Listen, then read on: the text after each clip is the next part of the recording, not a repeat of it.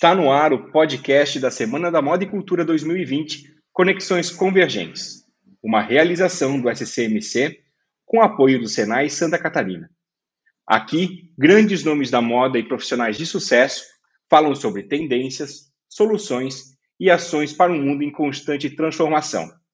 O tema desse quinto episódio é Impulsionando Negócios, Mercados em Alta. Eu sou Rodrigo Zen, consultor criativo do SCMC e estou aqui com o Luque Pinheiro, diretor de operações empresariais do Sebrae Santa Catarina.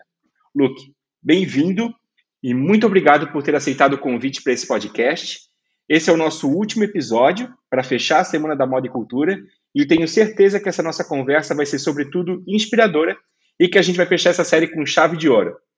E eu confesso que eu resumi aqui um pouco a tua apresentação, até fiz isso com os outros convidados também, porque eu quero que você se apresente. Então, quem é Luke Pinheiro e o que te levou a fazer o que você faz hoje? Conta um pouco para a gente da tua trajetória profissional. Olá, Rodrigo. Estou muito feliz de estar aqui com vocês nesse podcast, poder contribuir um pouquinho né, com esse setor tão importante, tão impactante no mundo dos negócios é, que nós temos. Bom, é, eu sou formado em administração, tenho especialização em gestão estratégica, comecei minha carreira trabalhando em grandes empresas no oeste do estado de Santa Catarina, na área financeira, e depois migrei para outras áreas de estratégia até que decidi empreender. É, segui minha carreira de empreendedor com vários negócios que eu desenvolvi junto com outros sócios e depois vendi participações.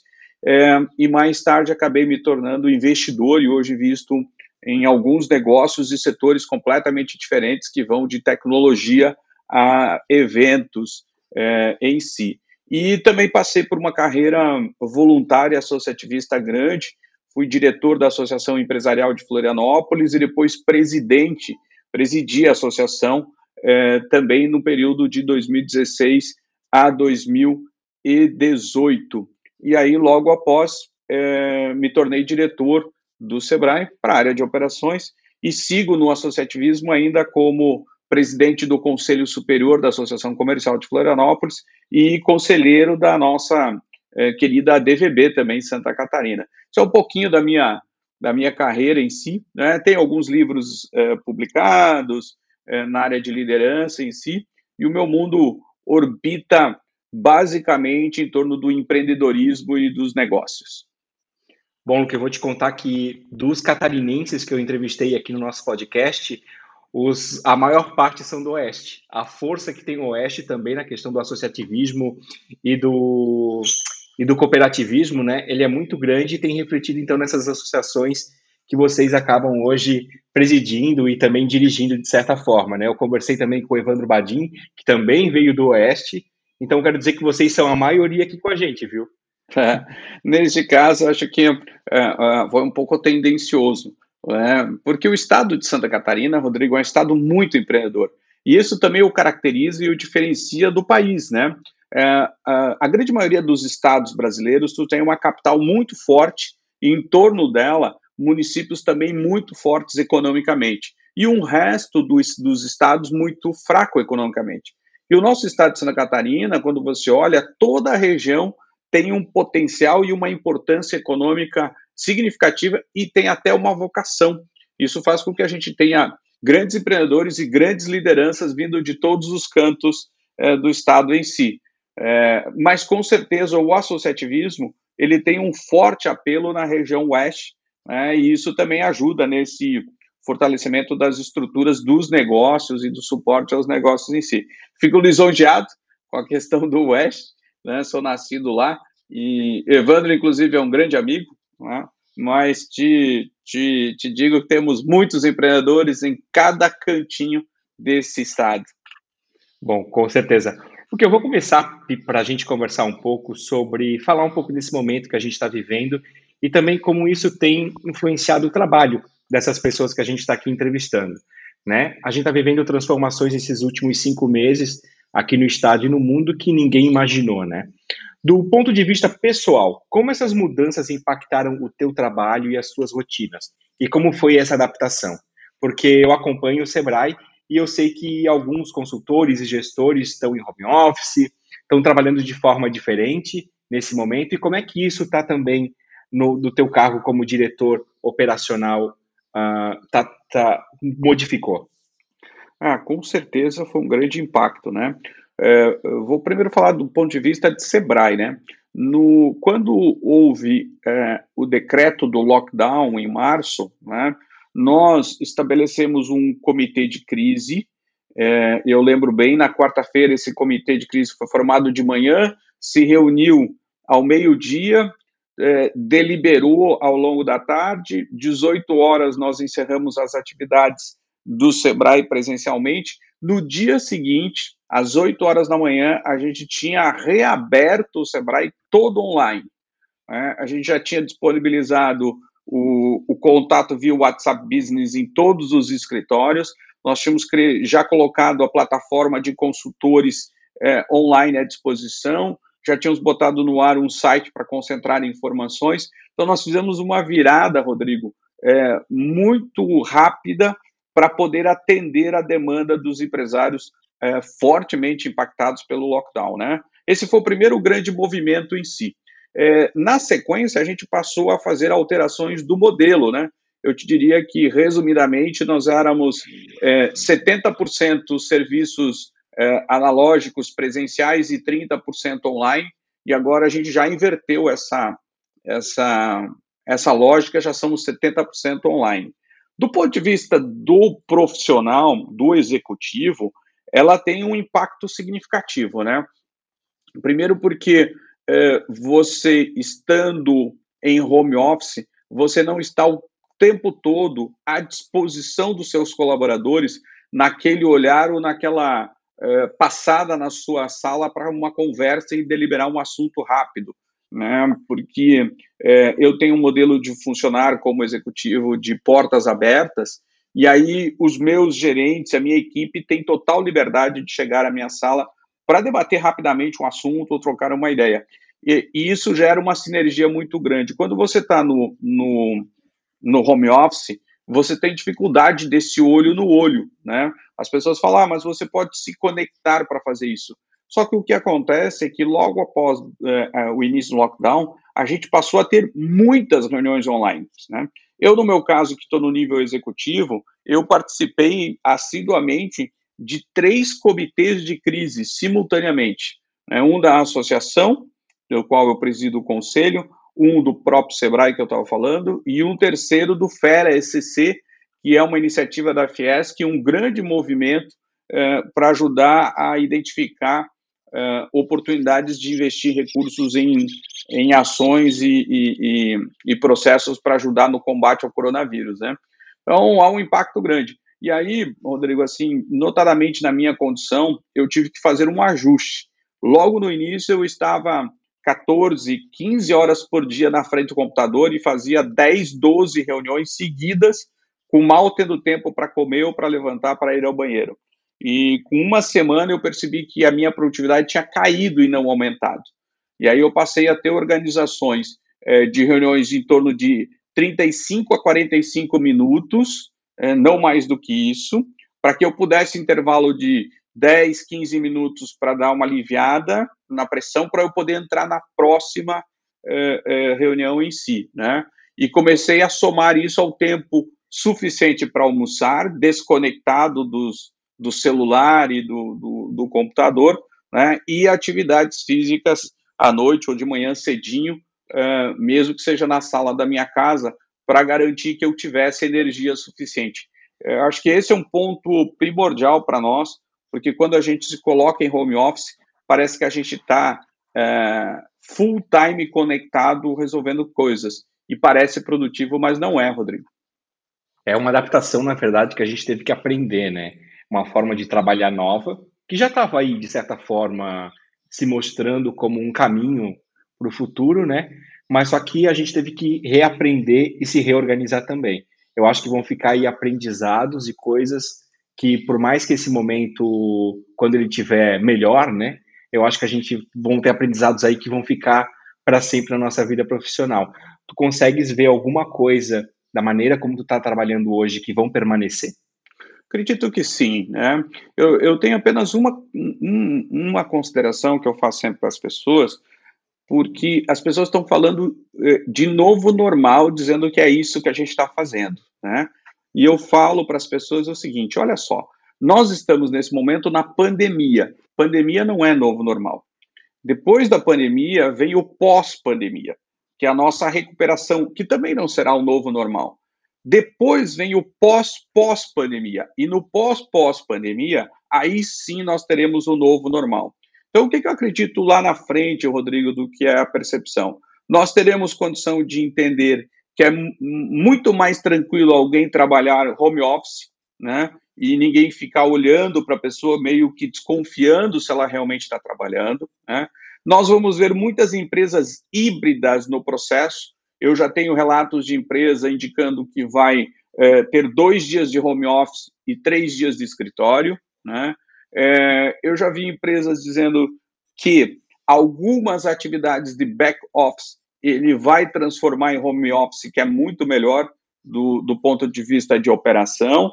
É, eu acho que algumas coisas vão impactar nisso, né? Nós temos discutido muito no âmbito do Sebrae, e acredito que os outros executivos que nos ouvem também, as questões de é, acesso a dados e proteção de dados, né? É, bem importante. Uma coisa é o teu colaborador é, o executivo estar no, na sede da tua empresa usando um computador da empresa para acessar o banco de dados da empresa. Outra coisa, ele está usando uma rede de Wi-Fi da casa dele, às vezes sem proteção, né, com o notebook dele, né, para acessar a mesma rede os mesmos dados, o quanto isso fica vulnerável. Então, hoje nós estamos discutindo isso também. Né? Ou se o colaborador, o executivo, ele está na casa dele fazendo home office, ele está numa extensão da empresa. E o nível de proteção de dados que a gente precisa ter lá é muito grande, porque é como se Com estivesse certeza. dentro da empresa. Então, tem muitas coisas ainda que a gente está percebendo que vão, sim, fazer parte desta vida nova, né? integrando o presencial o, o, no escritório com home office, mas a gente ainda tem que vencer algumas questões estratégicas, de segurança cibernética, né, de empoderamento de equipe, de sinergia de equipe. Por exemplo, apenas para terminar este tópico, eu, eu ouvi de um empreendedor dizendo o seguinte: cara, para as atividades normais, rotineiras do dia a dia, não tem problema estar tá todo mundo no home office. Agora, quando eu preciso de um sprint de duas semanas para entregar um projeto, nada melhor do que esses caras estarem frente a frente. Ele disse: Eu já percebi que no home office esta sinergia não acontece quando precisa um sprint ali, que está todo mundo olhando o outro trabalhar, que está todo mundo vendo o cara trabalhar até tarde, que os caras estão levantando o olho né, e, e, olhando por cima ali da baia e já conversando com o outro para trocar ideias. Ele falou: Ó, isso eu senti na minha empresa que não consegui fazer funcionar sem as pessoas estarem próximas. Eu achei muito incrível a tua colocação sobre o novo normal, porque eu vou te falar que é um, um termo que estava me incomodando bastante e que eu estava ainda digerindo um pouco a minha compreensão sobre isso e a maneira como você colocou aqui agora, explicando o que é esse novo normal, para mim fez todo sentido e eu acho que fechou essa minha inquietação. Porque eu também acho que o novo normal não é a maneira como estamos vivendo agora né? Uma coisa que vai ter reflexo na nossa cultura e na nossa maneira de viver um pouco mais para frente. E esse termo ficou tão usado, tão banalizado, que me incomodou bastante. Então, a maneira como você colocou essa, essa questão do novo normal, com certeza te, faz muito mais sentido do que isso que a gente está vendo banalizado, né? Bom, indo adiante, a gente tem acompanhado um movimento de apoio aos pequenos negócios e aos negócios locais um estímulo e talvez aí até um despertar de uma consciência que tem tudo a ver com o que o Sebrae sempre fez, né? E pelo que o Sebrae é reconhecido e respeitado.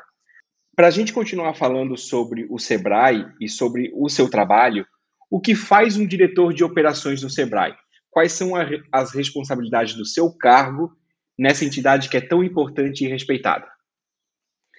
Bom, Rodrigo, é, o diretor de operações ele está no, no, no, que a gente chama de C-level, né? É, e ele tem o grande objetivo é, de conduzir toda a relação com o cliente do Sebrae. Então, o que acontece com essa área? É a área responsável por todas as ações de capacitação, todas as ações de consultoria, todas as ações de acesso ao mercado e todos os produtos e soluções que o cliente do Sebrae é, atua. Também a área responsável por todas as metas né, dentro do Sebrae, tanto de produção de receita, quanto de aplicação de resultados, quanto de atendimento. Para você ter uma ideia do que é isso é, dentro do contexto do Sebrae, em Santa Catarina, nós temos aí perto de 900 mil empresas no estado de Santa Catarina, né, 900 mil empresas é, é, de micro e pequeno porte, e o Sebrae Santa Catarina, no ano passado, atendeu 145 mil destas empresas. Né? Nós fizemos perto de meio milhão de atendimentos, mas 145 mil empresas diferentes e todas elas é, foram atendidas dentro deste universo que a diretoria de operações comanda. Então, basicamente é isso, né? Uma diretoria de operações do Sebrae é que é, faz a, a, a parte do, do front-end com os clientes acontecerem. Nossa, e dirigir essa quantidade de atendimentos, essa quantidade de consultores e também de, digamos assim, de bases do Sebrae pelo Estado, realmente merece uma atenção aí toda especial, né? É importante, a gente tem aí cerca de, a gente tem 15 unidades próprias, é, 50 unidades parcerizadas com prefeituras e mais de 300 consultores terceirizados que trabalham junto com a gente. Né? Então, essa estrutura toda que atende uh, a ponta nesse momento. A gente está acompanhando um movimento, até pelas redes sociais, eu acho que o Instagram foi um dos primeiros a colocar isso, de apoio aos pequenos negócios e aos negócios locais. Um estímulo e talvez aí um despertar de uma consciência que tem tudo a ver com o que o Sebrae sempre fez e pelo que o Sebrae ele é reconhecido e muito respeitado. Quais as ações efetivas do Sebrae Santa Catarina que pode ser que a gente pode elencar aqui no apoio às micro e pequenas empresas nesse momento e com esse viés de apoio aos pequenos e aos negócios locais? Bom, é, eu fiquei muito feliz com quando começou a campanha, inclusive pelas próprias pessoas, pela sociedade, é, colocando na rede, né, compre do pequeno, compre é, do empreendedor local, compre do vizinho, né? É, por quê? Porque isso já, já era um mote de campanha do Sebrae já há mais de 10 anos, né? O Sebrae tem uma grande campanha do compre do pequeno e ver as pessoas é, se sensibilizarem para isso e movimentarem logo que o lockdown começou com este assunto foi fantástico, porque se juntou também às nossas condições em si é, de trabalhar. E a gente vai mais longe, Rodrigo, no estado de Santa Catarina, a gente tem parcerias com prefeituras e tem um processo que a gente ajuda as prefeituras a aumentarem a compra dos empreendedores locais, né, para fazer um movimento econômico local. Em muitos municípios, a prefeitura é a maior empresa do município né, e é a maior consumidora, e muitas vezes compra de outras regiões ou de outros estados, inclusive. E a gente tem incentivado muito é, as prefeituras a conseguirem comprar localmente do empreendedor local para o recurso permanecer. Mas fora isso, nós fizemos uma grande movimentação é, abrindo frentes, Rodrigo, para poder ajudar o empreendedor, né? Primeiro, com acesso a muita informação, a gente tem um site que a gente mantém até este momento e vai permanecer por um bom tempo chamado sebrae.sc coronavírus, onde a gente junta toda a informação atualizada diariamente do que está acontecendo para ajudar os empreendedores. Tem muita medida provisória, é, tem muito decreto, que vai sendo publicado e se o empreendedor não está atento, pode isso afetar diretamente o negócio é, dele. Fizemos muitas ações junto aos bancos para que houvesse a possibilidade de mais crédito para os pequenos em, em, empreendedores, né? Inclusive disponibilizamos um fundo aval, que é o FAMP, o Fundo Aval da Amiga Pequena Empresa, para ajudar aqueles empreendedores que não tinham condição de dar garantias sobre o empréstimo, eles poderiam usar o fundo aval do Sebrae para dar garantia.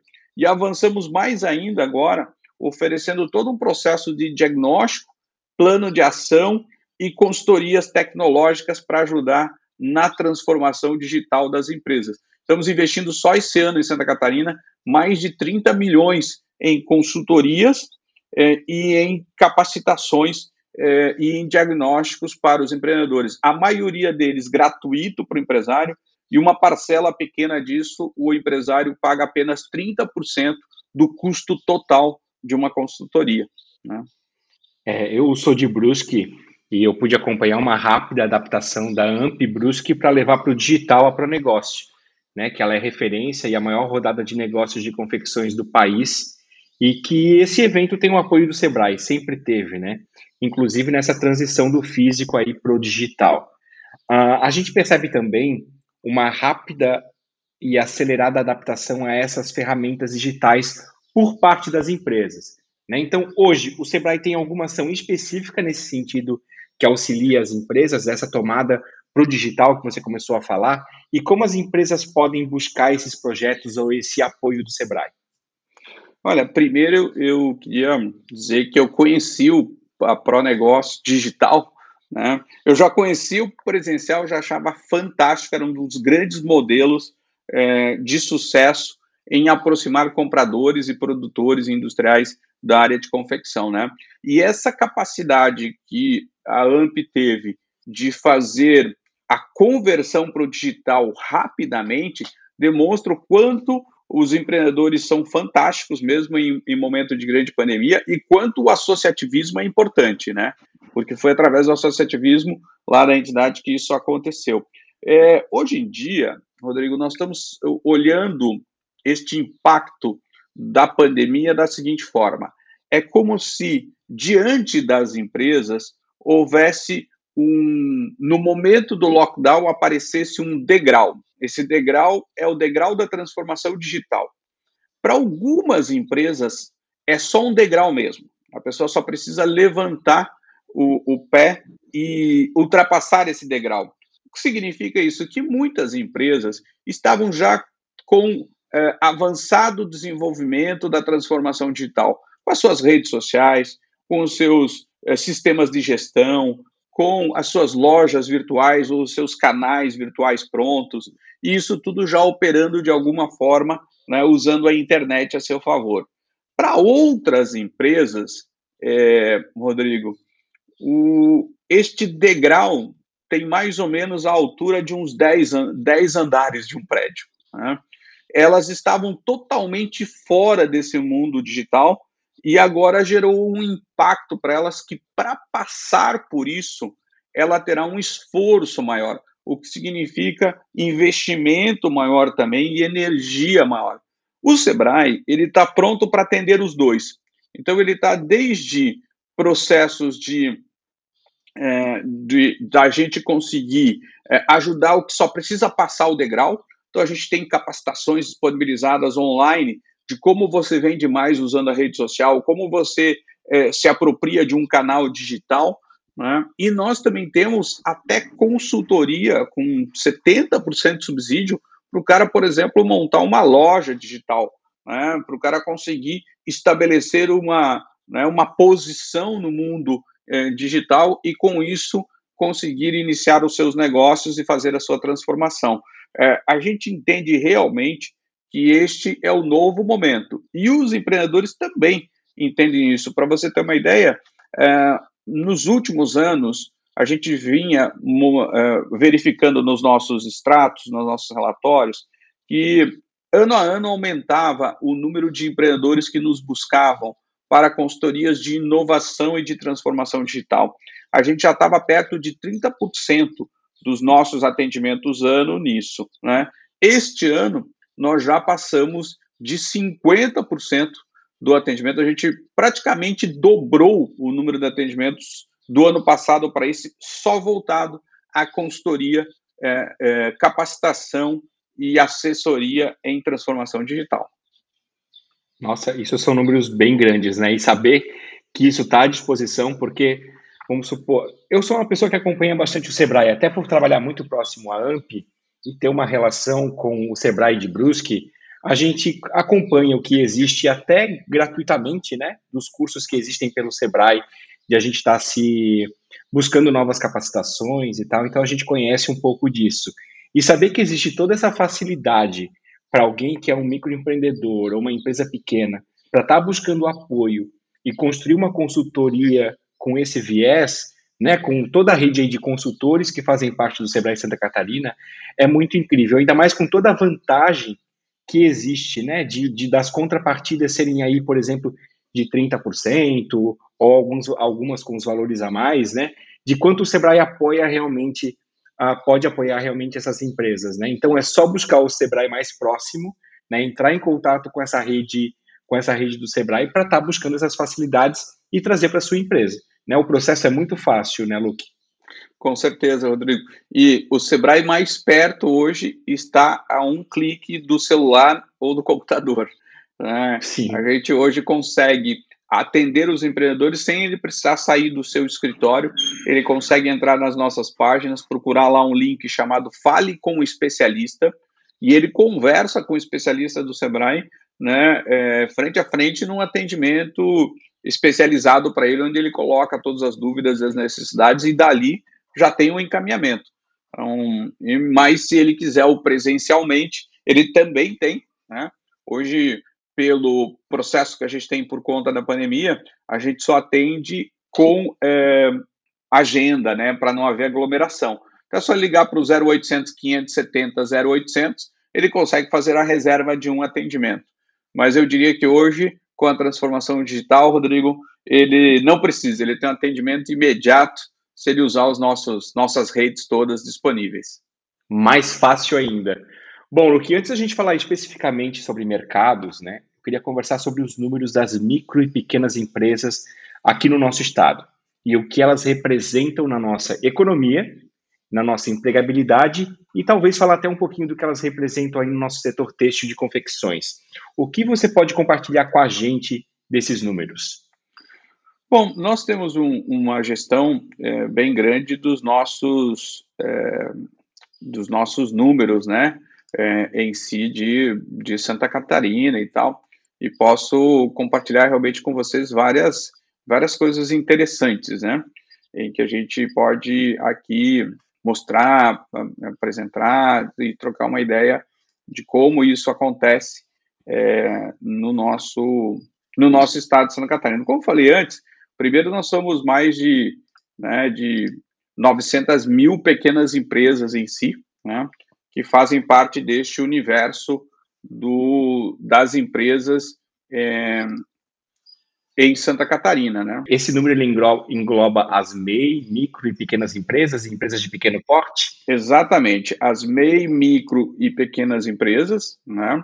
É onde é, tem esse número, né? O, o, número de médias e grandes né, empresas, ela, é, é, do ponto de vista de numeral, ela não é significativa, né? Ela é significativa do ponto de vista econômico, né?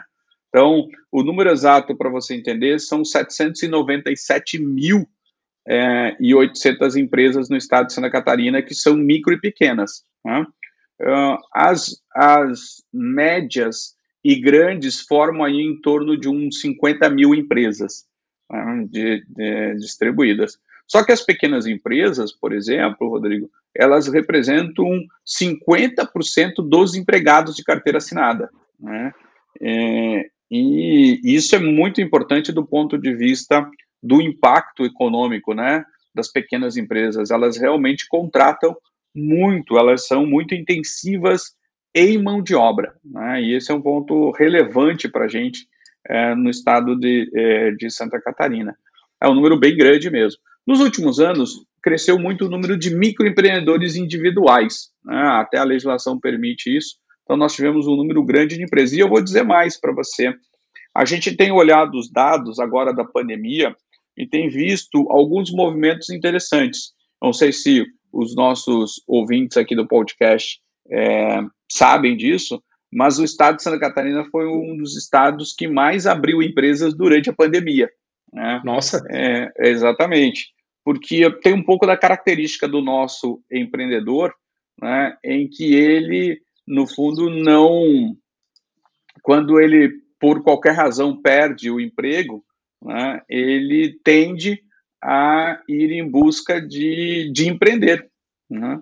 E aí esse é o grande, o grande ponto interessante do nosso estado, né? A gente vinha já antes da pandemia como estado com menor índice de desemprego, em 5,7%, isso significa praticamente pleno emprego, né? E ainda assim com um crescimento enorme no número de empresas. No ano passado, Santa Catarina só não abriu mais empresas do que o estado de São Paulo.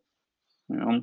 E, e, comparado com outros estados são muito maiores, imagino que é isso o impacto. Então, nós temos um estado muito empreendedor mesmo e formado, sobretudo, por pequenos negócios. E eu vou te dizer mais: é, para para pensar, Andrinho, a quase totalidade, a quase totalidade das médias e grandes empresas do estado de Santa Catarina, presta atenção que eu vou dizer, a quase totalidade das médias e grandes empresas do estado de Santa Catarina um dia foram pequenas e nasceram aqui dentro do estado mesmo. Né? Então você pode, para pensar, todas as que a gente está vendo, médias e grandes, são poucas as que vieram de fora do estado, já no tamanho médio e grande. Então a gente, a gente tem uma cultura de que o estado mesmo produziu essas médias e grandes empresas. O próprio, o próprio começou como um empreendedor pequeno, mas a proporção, a proporção se tornou muito maior dentro do próprio estado. Que bom, que legal saber disso. Era um dado que eu desconhecia. Com certeza, é um dado muito interessante, dá para acompanhar em vários, vários locais, mas olhar isso é ver a importância e a força do nosso empreendedor, né? E quando olha isso, isso sustentou boa parte dos desempregos da pandemia, né? Num primeiro momento, a gente teve uma, uma perda muito grande de empregos, é, depois houveram as estratégias do governo federal com as medidas provisórias que ajudaram as empresas a segurar os empregos e não demitir, né? E no momento seguinte, a gente já, já verificou que as pequenas empresas é, ou por serem novas ou por estarem reagindo já, conseguiram já começar a contratar. Então, quando tu olha o perfil, principalmente de junho, que é o último mês medido, né, é, nós mostramos que as grandes empresas continuam com saldo negativo de empregos, então em junho mais demitiram do que admitiram, as médias e grandes, e as pequenas mais admitiram do que demitiram. Então, e o saldo positivo no final veio por conta das pequenas empresas. Bom, eu, a gente conhece a força das mulheres também que são empreendedoras aqui no nosso estado, né? Uh, muitos negócios crescem também a partir de mulheres comandando e começando pequenos negócios. Você tem um pouco dos dados do número de negócios hoje de pequenas, de micro e pequenas empresas que são comandados por mulheres e eles têm crescido nos últimos anos? Consegue falar para a gente um pouquinho desse perfil empreendedor? Bom, a gente acompanha isso, né? É, há realmente um crescimento nos últimos anos referentes à participação das mulheres como empreendedoras, né? É, atualmente, o estado de Santa Catarina ele mostra que 33% dos negócios já são comandados pelas mulheres, né? É, a média nacional é 34%, né? É, e o melhor estado, que é o Mato Grosso do Sul, está com 38%. É, isso significa também que tem um, um amplo é, espaço de crescimento nesta área. Né? Nós também já verificamos que é, muitos dos negócios comandados pelas mulheres são é, MEIs. Nos últimos anos, isso aumentou muito, então a possibilidade delas empreenderem como microempreendedoras individuais. Né? E a gente acredita que ano a ano esse percentual vai melhorar. Ainda estamos distante né, daquilo que, que seria uh, o ideal. Né? Nós temos metade da população homens, metade mulheres. É, é, o normal nós, seria nós termos metade empreendedoras, metade empreendedores. É, mas acredito que realmente está mudando. O Sebrae tem um grande programa chamado Sebrae Delas, estamos na segunda edição, que é um programa de formação empreendedora só para mulheres. O ano passado fizemos a primeira edição com 500 empreendedoras e este ano estamos é, fazendo a edição com mil empreendedoras de todo o estado de Santa Catarina. É, e no Brasil tem essa iniciativa também em vários Sebrais, mas aqui o de Santa Catarina é um dos que tem maior destaque no número de, é, de empreendedoras. E nós tivemos uma procura muito grande, Rodrigo, de empreendedoras em si, querendo se capacitar. Acho que esse é um grande, um grande avanço. Como eu falo, estamos longe, mas estamos avançando e, e a passos largos. Isso é bom saber, né? E a gente ter consciência também que existem entre os outros números na média do Brasil e, na, e saber que o Mato Grosso, um estado que é extremamente uh, que tem um viés econômico muito relacionado ao, ao agrícola e à pecuária, né? Tem um perfil de mulheres empreendedoras tão forte. A gente tem aqui uma visão de que talvez o Estado tivesse ainda mais, mas é bom saber esses números para a gente criar consciência e também estimular que essas mulheres continuem abrindo seus negócios e, e sendo empreendedoras, né? E saber que o Sebrae também tem uma ação específica para as mulheres é mais incrível ainda. Então, se a gente está sendo ouvido aqui por alguma mulher empreendedora, busque o Senai, o Sebrae, para estar tá participando dessa, desses programas, né? Bom, ah, o tema desse podcast é Impulsionando Negócios, Mercados em Alta.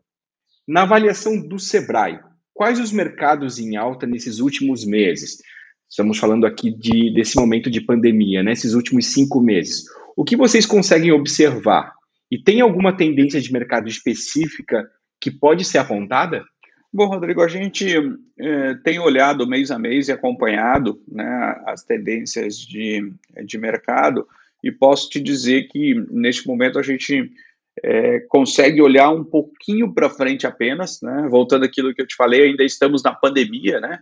É, não estamos nem na pós-pandemia, e dentro da pandemia tu consegue fazer projeções de um curtíssimo prazo, porque é, há muitos elementos novos a cada dia que impactam notadamente sobre a tua perspectiva. O que, que a gente já verificou? Que os setores de construção civil, e o setor de eletrodomésticos, ele tem reagido já nos últimos é, dois, três meses, já apontando resultados é, positivos. É, esses são os setores que estão um, recomeçando nesse momento. Mas nós temos dificuldade de perceber isso, Rodrigo, porque nós temos que olhar muito no micro, porque quando a gente olha no macro, a gente fica na média, e a média ela pode complicar para a gente. Por exemplo, é, nós estamos nesse exato momento ainda com restrição de transporte urbano em muitas regiões do estado. É, e isso para cidades maiores tem um impacto direto no comércio. Para cidades pequenas que não têm no transporte urbano o principal é, é, instrumento ou meio de, de, de, locomoção da população, é, eles não são afetados. Então, veja, tem diferentes aspectos em cada um dos pontos. O outro é, setor que passou mais, eu diria, com menos turbulência durante esse momento de pandemia foi o do agronegócios, né? O agronegócio realmente sustenta uma operação né? é, bem interessante, então ele também está impactado é, menos por isso.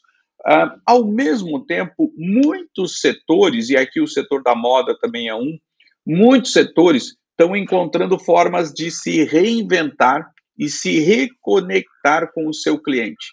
Eu acho que aqui nós estamos enxergando muitas oportunidades é, de ganho e de negócios e de mercados nos próximos meses é, em si. Muita gente se reinventando, reconstruindo, redesenhando modelos de negócio baseado no que ele está enxergando é, no mercado e na população. Vou usar apenas um setor para vocês entenderem é, o que a gente está falando.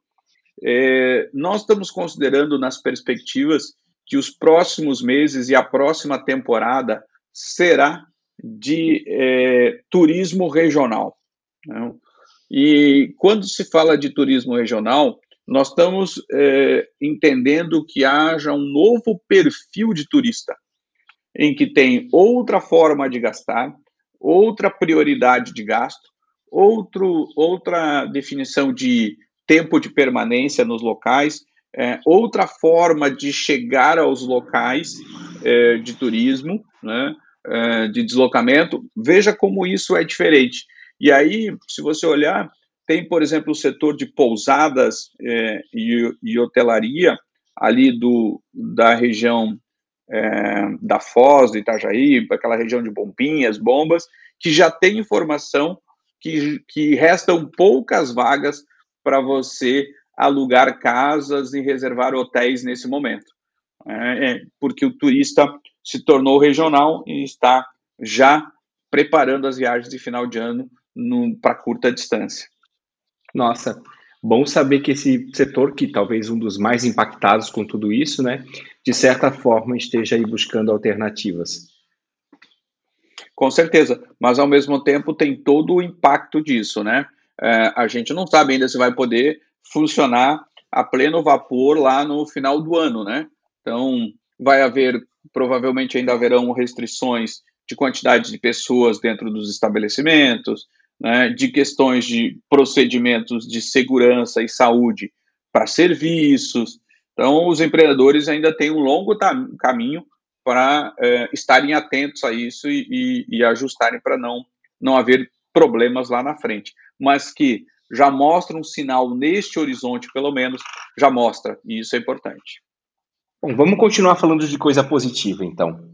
Desses mercados, tem algum case que você lembra de sucesso que pode nos servir de inspiração?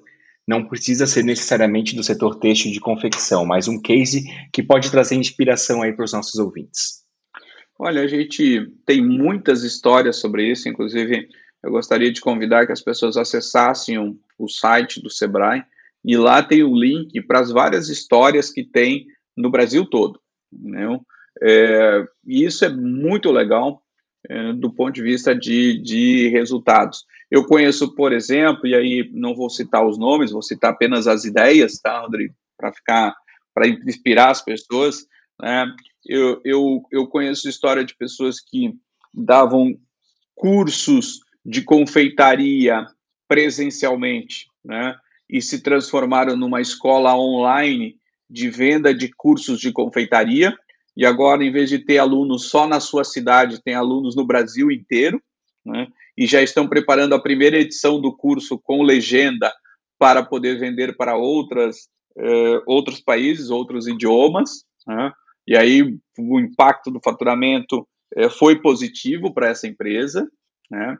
É, vi empresas que fizeram uma conversão do seu modelo de negócio, que era só presencial, criaram uma loja virtual e aí entenderam que poderiam colocar mais produtos e ampliar o leque de produtos, né? Trabalhava com confecção, com roupa, né, para um público, e aí ao uh, migrar para ter uma loja digital, ampliou esse leque de produtos e serviços, arrumando novos parceiros para disponibilizar e aí vendendo é, é, rapidamente nesse ponto. Esses são dois casos em si que eu conheço em si. Né? Há também as empresas que passaram rapidamente a migrar para aquilo que é necessidade da pandemia. Então, por exemplo, indústrias que trabalhavam com é, certos produtos que você, em princípio, não, não, não era o foco do negócio, mas vou explicar uma empresa de uma indústria de tecidos que produzia é, é, tecidos de, de, de, alta resistência né, para ambientes de muito atrito, muita resistência, é, rapidamente migrou e fez aqueles tapetes, Rodrigo, que você coloca na entrada da empresa, que tem um lado úmido e o um lado seco para que você possa higienizar os calçados e já está vendendo isso numa quantidade é, muito grande né, para todo o Brasil. Então, o empreendedor tem várias possibilidades de mudar o seu modelo econômico. Às vezes, pequenas alterações, como eu vi uma, uma empresa, um restaurante que, no impedimento lá no início da pandemia, com o lockdown, ele é, fez um acordo com os seus colaboradores e os seus próprios garçons é, que tinham moto faziam as entregas, entendeu? E aí, muitas vezes, faziam as entregas para os seus clientes que iam sempre no restaurante. Então, estabelecia também uma relação de proximidade e ajudou a vender muito e a passar pelo período ali da, é, do mais é, terrível é, da pandemia, que é o lockdown dos restaurantes, né? Então, veja, Bom, você vai encontrando muitas coisas e tem muitas histórias dessas que eu poderia ficar aqui o dia inteiro contando histórias para vocês. É bom saber que nesse momento a gente tem histórias bem positivas, né? Porque uh, o começo pegou todo mundo de surpresa, acho que bateu um desespero aí em todo mundo, com certeza. Eu acho que se você não ficou com medo de perder o seu emprego ou de perder o seu negócio, você não viveu em 2020, né? Porque no começo foi no começo foi, acho que uma situação bem difícil para todo mundo. e ter toda essa construção de comunidade, né? De, de realmente ver as empresas como uma comunidade que está cuidando de todo mundo à sua volta, sejam empregados, trabalhadores, clientes, fornecedores. Isso eu acho que com certeza aí vai ter uma mudança de cultura das nossas empresas que vai ser muito importante. No começo da nossa conversa, a gente falou um pouco sobre essas bandeiras do compre local e do compre do pequeno que, que ganharam espaço. Né? Você acha que isso tudo ganhou espaço real na cabeça do consumidor ou é uma tomada de consciência seletiva? Porque muitas vezes eu vejo uma apropriação desse discurso que parece que não vai durar, sabe? Será que esse consumo oportunista, que bem entre aspas ele muda, realmente essas bandeiras vão ganhar espaço real na cabeça do consumidor? Bom, eu entendo, é, Rodrigo, que no contexto da visão do, do, dos públicos, é, eu acredito que sim. Nós temos que entender que a cada é, geração nós temos um novo consumidor, né? E as gerações que chegam ao mercado para consumir, né, pelo menos as últimas duas gerações, elas já chegam com uma responsabilidade social e ambiental maior do que talvez a minha geração, a dos meus pais e meus avós. Né? Consequentemente, ela tem uma preocupação maior com o que ela consome e de quem ela consome. Né? E aí eu acredito que este compre do pequeno, é, compre do seu bairro, é, estará na pauta diária destes consumidores. Né? Desde a condição de que se eu comprar daqui, talvez eu esteja ajudando a reduzir a emissão é, de poluentes, porque não tem um transporte que vem um produto de muito longe, eu posso comprar aqui do lado. Né? É, desde, desde essa condição, ou gerar um emprego localmente. É, mas antes de, de, desta concepção, tem uma outra importante que você começou a falar, que acho que as pessoas estão cada vez valorizando mais. Né? É, eu sempre digo para as pessoas que quando você vê uma pequena empresa, mesmo uma grande, vale para todas, mas eu vou fazer o raciocínio, com uma pequena. Uma pequena empresa que tem lá um proprietário e cinco colaboradores, você não está vendo seis pessoas trabalhando naquela empresa. Né? Você está vendo seis famílias que tiram o seu sustento daquela empresa. Eu não sei se você sabe, Rodrigo, mas a média do Brasil de quanto um empreendedor de pequeno negócio tira de prolabore tá, é próximo de cinco salários mínimos. O que significa isso? A média do Brasil das pessoas que empreendem, elas ganham em torno de cinco salários mínimos. As pessoas sempre acham que ser dono de um pequeno negócio vai te deixar rico. Muitas vezes esses empreendedores pagam mais salários para os seus colaboradores do que realmente eles conseguem retirar para eles. Mas nós estamos falando de cinco, seis famílias que dependem desta eh, condição de viver pela empresa. E aí eu acho que essas novas gerações sim farão essa ajuda em migrar. Porém, Rodrigo, finalizo com uma reflexão. Ao mesmo tempo, todos os consumidores são suscetíveis à disponibilidade de produto né, e ao custo do produto. Né? Eu estou disposto, isso as pesquisas mostram, que a, as, as novas gerações, os novos consumidores estão dispostos a pagar um pouco mais caro para ter um produto mais eh, social e ambientalmente responsável, comprando próximo de casa, pagando lá no mercado talvez um pouco menor que pagaria numa grande rede internacional. Mas um pouco não é muito. Né? E, e, ao mesmo tempo, o, o, o esperar um produto chegar porque não tem disponível também não é algo que esta geração está é, tão disposta a esperar, já que ela tem um, uma ideia de consumo imediato. Né? Então, também é para os pequenos negócios um grande desafio. Né? Ao mesmo tempo que terá gente dizendo eu compro de você, eu valorizo você, elas, essas empresas terão que dizer eu tenho preço competitivo e eu tenho todos os produtos que você quer é, aqui e agora. Olha, perfeita reflexão. Bom, falar um pouquinho do SCMC, né, o SCMC ele é formado por médias e grandes empresas associadas, mas mesmo assim, a nossa plataforma ela sempre teve uma aproximação com o Sebrae, como uma entidade que nos inspira e também como uma entidade bastante inovadora. Né, um ponto de contato com essas novas possibilidades né, na troca de experiências e também com aproximações com startups, por exemplo, e pequenos negócios que sempre podem gerar parcerias com as nossas empresas, né? Como essa relação ela traz benefício no seu ponto de vista? Onde a gente pode integrar ainda mais, levando em consideração que essa nossa plataforma também integra as universidades? Não, olha, Rodrigo, acho que tem total sinergia, né?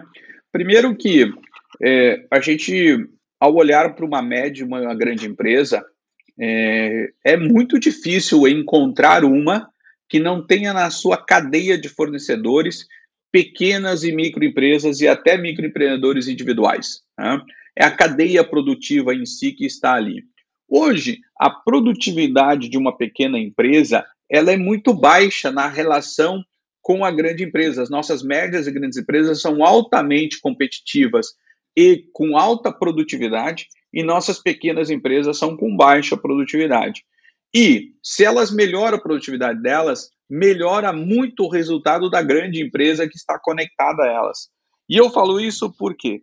Porque nós temos no Brasil inteiro um, projeto chamado Encadeamento Produtivo, eh, Rodrigo, e é onde a gente conecta grandes empresas e os seus fornecedores pequenos num projeto com o Sebrae em que o Sebrae melhora a capacidade de gestão e de produtividade do pequeno, e esse pequeno na cadeia produtiva com a média e grande ajuda ela no desenvolvimento. Inclusive, nós temos é, cadeias produtivas, encadamentos produtivos em diversos setores, e inclusive da moda, né, onde a gente tem um dos grandes é, projetos é, do Brasil, uh, com, uh, com empresas da, uh, da moda e de, de confecções aqui do sul do país.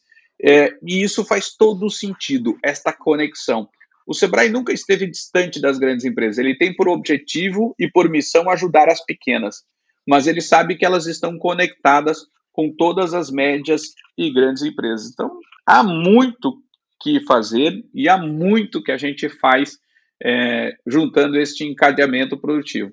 E logo, logo, em Santa Catarina, vocês vão ver outros projetos em parceria com médias e grandes empresas que a gente já está é, é, cozinhando lá no nosso forninho, lá junto com as médias e grandes, fazendo coisas customizadas para as cadeias produtivas.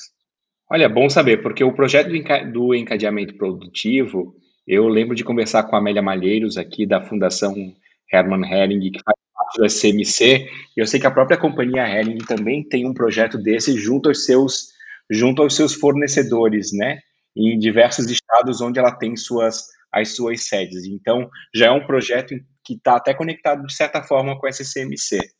Sim, a, a Fundação Hering é um, a, a Renner é outro, né, a Audaces é outro, temos um, uma grande né, uma, uma, grande estrutura, mas também temos com Aurora, Tigre, né, um, vários grandes players do país. Bom, você começou a falar um pouquinho aí de algumas coisas que já estão no forno. Então, para a gente finalizar esse nosso podcast, alguma coisa que você gostaria de destacar dessas ações do Sebrae? Há novos projetos, então, previstos para acontecer ainda esse ano, apesar desse cenário? O que, que você pode contar para a gente aí que o Sebrae está preparando? Não, o Sebrae está trabalhando fortemente para entender e disponibilizar soluções e apoio aos empreendedores conforme vai se desenrolando uh, esse cenário que a gente está nesse ano tão conturbado, né? A gente entende que não, não temos como atender os nossos empreendedores com soluções de antes da pandemia. Então, nós fizemos toda uma conversão para o atendimento da transformação digital, que eu já falei um pouquinho, né? É, nos próximos é, meses, já agora em setembro, uma novidade também que opera em Santa Catarina, estava em teste, estava em MVP em dois estados do Brasil, é uma parceria do Sebrae com a Magalu, né, que é o marketplace do Magazine Luiza. Então, quando você abrir uma loja no, no marketplace Magalu, você automaticamente tem disponível horas de consultoria gratuitas do Sebrae para operar lá a sua, a sua loja. Então, esse é uma das grandes parcerias que a gente tem já para os próximos meses em si. É, nós estamos também uh, avançando nas questões de melhorar o ambiente de negócios também em Santa Catarina, então fortemente atuando junto a municípios pequenos, em parceria com é, a FECAM, a Federação dos Municípios, a Secretaria de Desenvolvimento Econômico do Estado, para que a gente possa ajudar a desburocratização nos estados, na, nos municípios, ampliar a desburocratização para que empreendedores efetivamente consigam abrir uma empresa em menos de 24 horas, como já acontece em muitos municípios do estado de Santa Catarina, já em forte parceria do SEBRAE com essas prefeituras, é, e a gente quer avançar mais ainda para que as pessoas possam é, empreender. A gente deve lançar uma série de novas soluções educacionais é, de alto é, valor e, e, todo em AD para que os empreendedores possam seguir trilhas completamente diferentes, quase que uma trilha customizada para cada um dos nossos clientes e eles tenham realmente a capacitação associada à consultoria, numa interação entre capacitação e consultoria, e devemos lançar também o nosso observatório de negócios, Rodrigo, é, em que junta uma série de informações. Hoje o empreendedor é, catarinense ele já tem o nosso SIS, Sistema de Informação Sebrae, onde ele pode acompanhar os dados atualizados de um setor, ele vai lá e se cadastra, a gente tem já cerca aí de 15 setores que a gente acompanha, e logo, logo a gente vai acompanhar um número muito maior de setores, e esses dados que eu vou passei aqui para vocês, o empreendedor vai poder acessar no computador dele e com isso tomar decisões baseadas em dados, que hoje é extremamente necessário. Ninguém consegue fazer mais investimento, seja um pequeno negócio, seja um grande negócio, sem olhar para os dados. Então tem muita coisa nova para chegar.